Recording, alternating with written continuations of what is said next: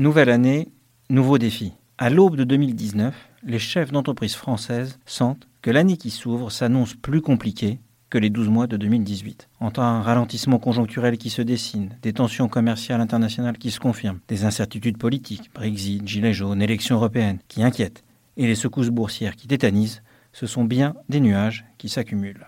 Plus qu'un effondrement, c'est néanmoins un atterrissage plus ou moins rugueux qui attend les entreprises tricolores. Paniquer dans un tel contexte ne servirait à rien, mais une fois de plus, l'avenir appartiendra à ceux qui auront su anticiper et se préparer pour traverser au mieux la zone de turbulence. Comme tous les ans, la priorité pour tout chef d'entreprise sera en 2019 de combiner croissance et rentabilité.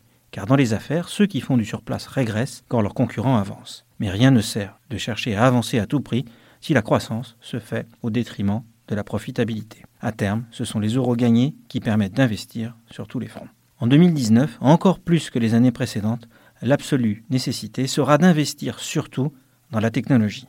Si pendant longtemps la tech ne concernait que les groupes informatiques ou les purs players du numérique, la révolution digitale est aujourd'hui si profonde qu'elle n'épargne plus un seul secteur. Dans la distribution, la finance, l'automobile, les biens de consommation, la santé, la différenciation et la capacité à gagner des parts de marché dépendront de la puissance de feu technologique. Le futur sera digital ou il ne sera pas. L'autre tendance qui va s'amplifier en 2019 sera la poursuite de la montée en puissance de la Chine. Plus que le rôle de premier marché du monde dans bien des domaines, l'empire du milieu est surtout un nouveau concurrent.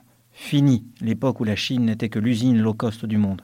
Les entreprises chinoises ont désormais d'autres atouts technologiques et qualificatifs. Dans les télécoms, le Made in China a pratiquement déjà gagné la bataille. Dans l'énergie et le ferroviaire, il marque des points. Dans la fintech et la voiture électrique, il se prépare à bondir. La tentation protectionniste de Trump n'y changera rien. En 2019, c'est bien un nouveau chapitre de la mondialisation qui s'ouvrira. Retrouvez tous les podcasts des échos sur votre application de podcast préférée ou sur leséchos.fr.